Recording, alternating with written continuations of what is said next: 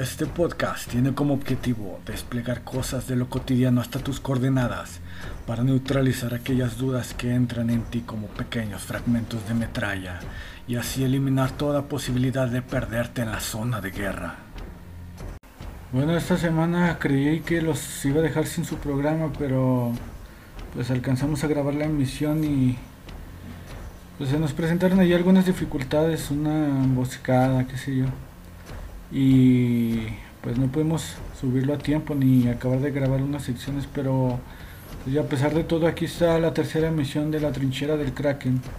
Yo soy el comandante Kraken y vamos a, a empezar con este desmadre.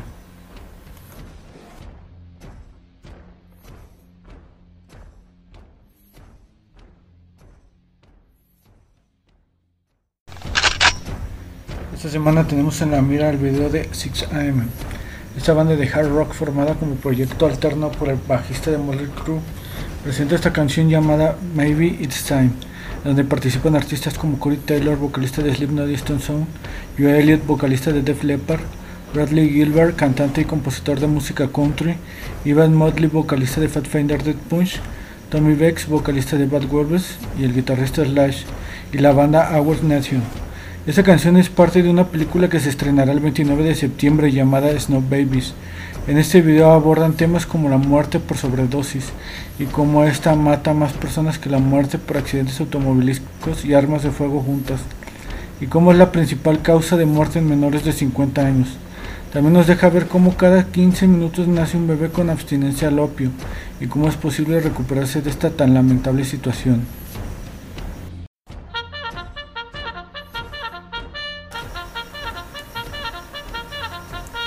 La medalla de honor de esta semana es para James Harrison, el hombre que ha salvado a millones de bebés. La sangre de este australiano apodado el hombre con el brazo de oro contiene un anticuerpo muy poco habitual que se puede usar para tratar a los bebés con la enfermedad de Rusus, un tipo grave de anemia causado por incompatibilidad entre la sangre del feto y de su madre. Ha donado sangre un millar de veces en 56 años, salvando a 2 millones de bebés. Con su sangre también se ha estado desarrollando una vacuna para así salvar bebés para siempre.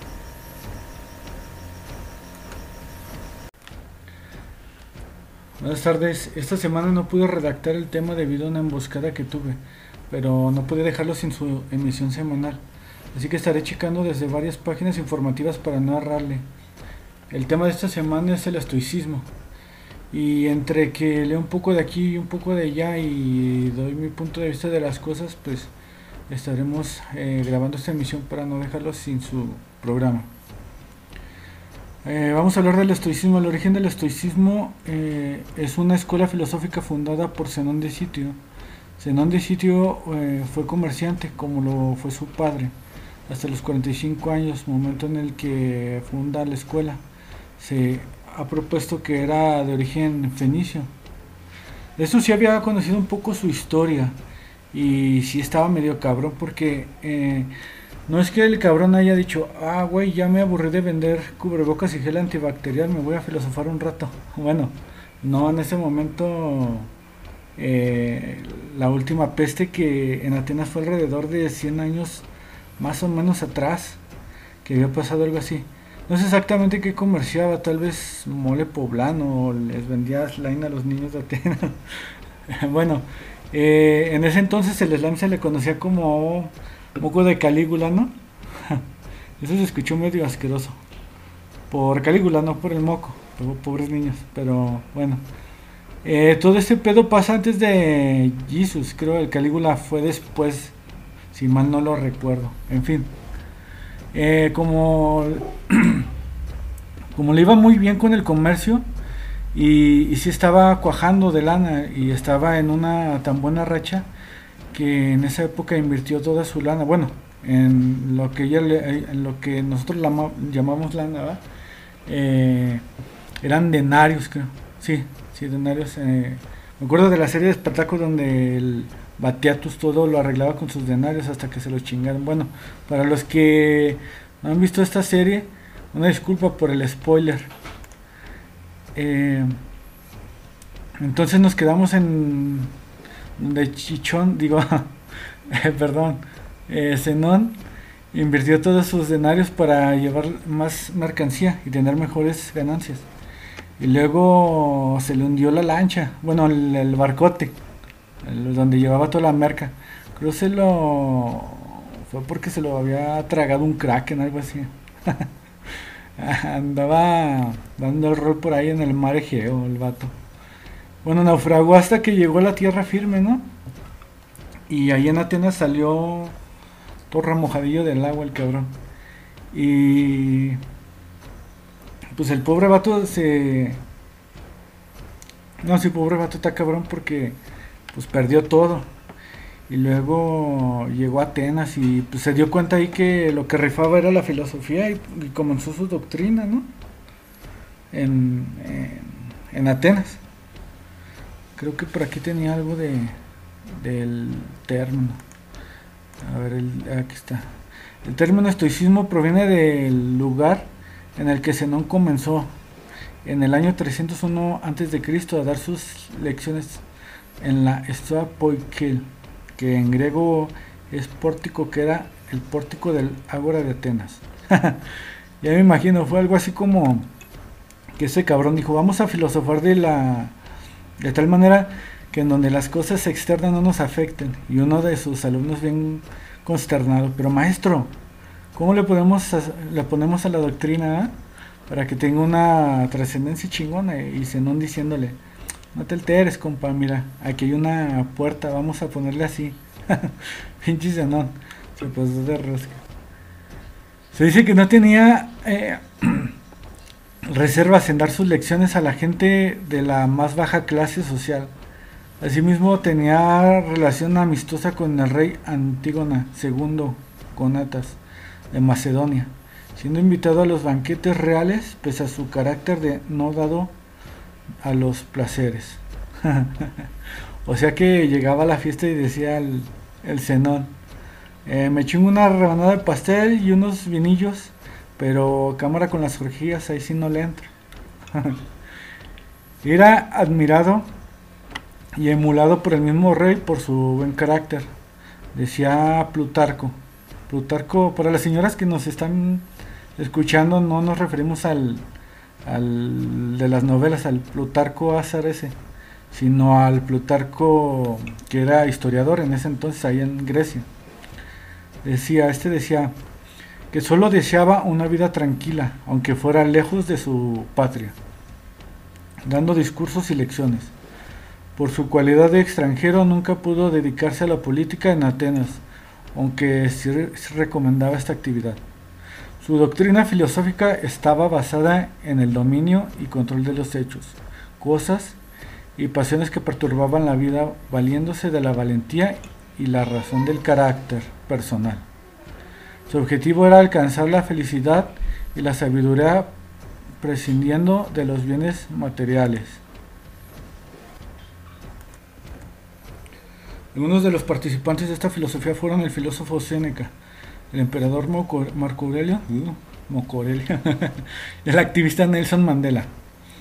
Hoy en día el estoicismo eh, está regido o, tiene tres pilares, que es la, virtud, la tolerancia y el autocontrol. Y pues está teniendo un auge, una relevancia. Eso debido a pues, todo lo que está pasando. con el coronavirus y, todo lo que está afectando con la economía y otras cosas a nuestro alrededor. Y el tipo de vida superflua que teníamos. Mm, las cuestiones internas que, que tienen que ver con el, la plenitud de nuestro ser y, y qué es lo que realmente importa. Es triste ver cómo se tiene que prestar cosas de esta magnitud para que la gente reaccione y comience a hacer un cambio, porque la verdad pues pues sí, es, todo está transformándose y tenemos que agarrar la onda y, darnos cuenta de, que si no cambiamos ahora, pues ya después no, no va a haber marcha atrás. Vamos a leer un poco de, de acá de esta fuente.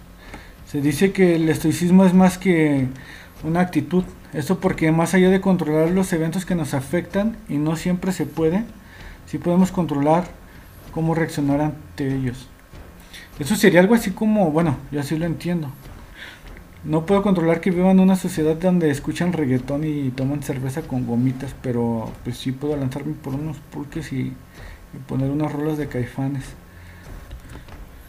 Bueno, entonces el estoicismo se rige por la manera de enfrentarse a eventos de una forma templada y tranquila, en donde se debe ser justo, dejando de lado la imparcialidad. Aquí hay varias vertientes de, del estoicismo. Una vertiente es eh, hoy en día eh, la ataraxia, en la cual una persona mediante la disminución de la intensidad de pasiones y deseos que puedan alterar el equilibrio mental y corporal y la fortaleza frente a la adversidad, alcanzando dicho equilibrio y finalmente la felicidad. Realmente esta vertiente se escucha algo así como estoicismo 2.0, como un hombre más espiritual para enganchar a los yogis, ¿no? bueno, no al, al, oso yogi, para los que no sepan, yogis son los que practican el yoga. Eh, la otra vertiente es este, eh, ha sido la psicología de autoayuda, la cual se centra en cambiar las actitudes autodestructivas ante lo que se enfrenta en la vida. Eh, para los que desean practicar estoicismo, eh, deben tomar en cuenta los siguientes puntos. perdón, es que me estoy echando una chévere para, para calmar la sed. Eh, para los que desean practicar el estoicismo, debe de tomar en cuenta los siguientes puntos. El primero es la fortaleza. Debemos tener un pensamiento y comportarnos en el cual nos permita permanecer en pie de guerra ante las adversidades. ¿eh? El segundo es la atención. Debemos de centrar nuestra atención en lo que podemos cambiar y dejar de, desgastarnos por todo aquello que no. Y el tercero es el objetivo. Ser objetivo con los obstáculos que se presentan en día a día y no relacionarte y, no relacionarte ante ellos de manera afectiva, evitando con esto que decaigas ante estas. Como máxima el estoicismo nos dice que debemos esperar lo mejor, pero estar preparados para lo peor. Bueno, pues así es como llegamos al final de esta filosofía. Espero que les haya gustado y pues si no, me vale madre porque soy estoico. Ay, si no, bueno, esperemos que sí les haya gustado y seguimos este con la demás programación. Saludos.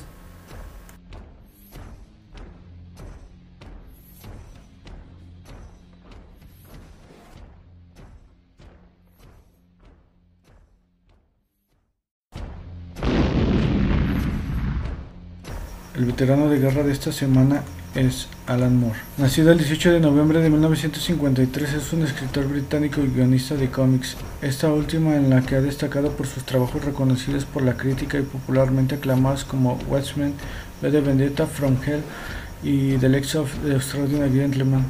Ha sido catalogado como el mejor escritor de la historia de historietas. Trabajó principalmente en Vertigo y DC Comics, mejor conocido como el Mago del Caos, lo cual lo ha vuelto célebre hasta el punto de convertirse en un ícono. Políticamente se ha declarado anarquista, ideología que refleja en algunas de sus obras. De los innumerables premios que ha recibido tenemos a los de Mejor Número Único, Mejor Serie Continua, Mejor Guionista, Mejor Serie Limitada, Mejor Equipo Creativo, Mejor Historieta Larga y el Mejor Guión. Parte de su trabajo ha saltado a la pantalla grande, entre los que destacan Constantine en el 2005, B de Vendetta en el 2006, The Watchmen en el 2009. Dentro de estas tres películas, a pesar del éxito que tuvieron, Alan Moore pidió ser retirado de los créditos por su inconformidad ante la fidelidad del guion y la historia, tachando a estos de mediocres y rechazando recibir dinero de ellas. El 9 de septiembre del 2016, Moore anunció que se retiraría de la industria del cómic, y así es como a sus 66 años, Alan Moore es un veterano de guerra.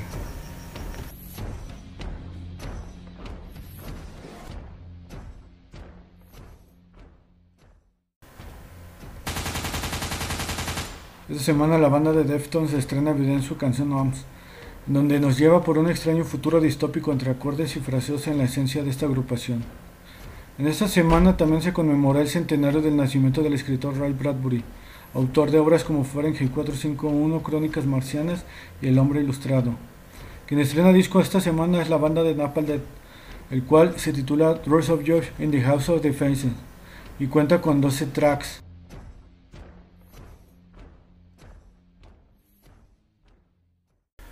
Pues fue todo por esta emisión.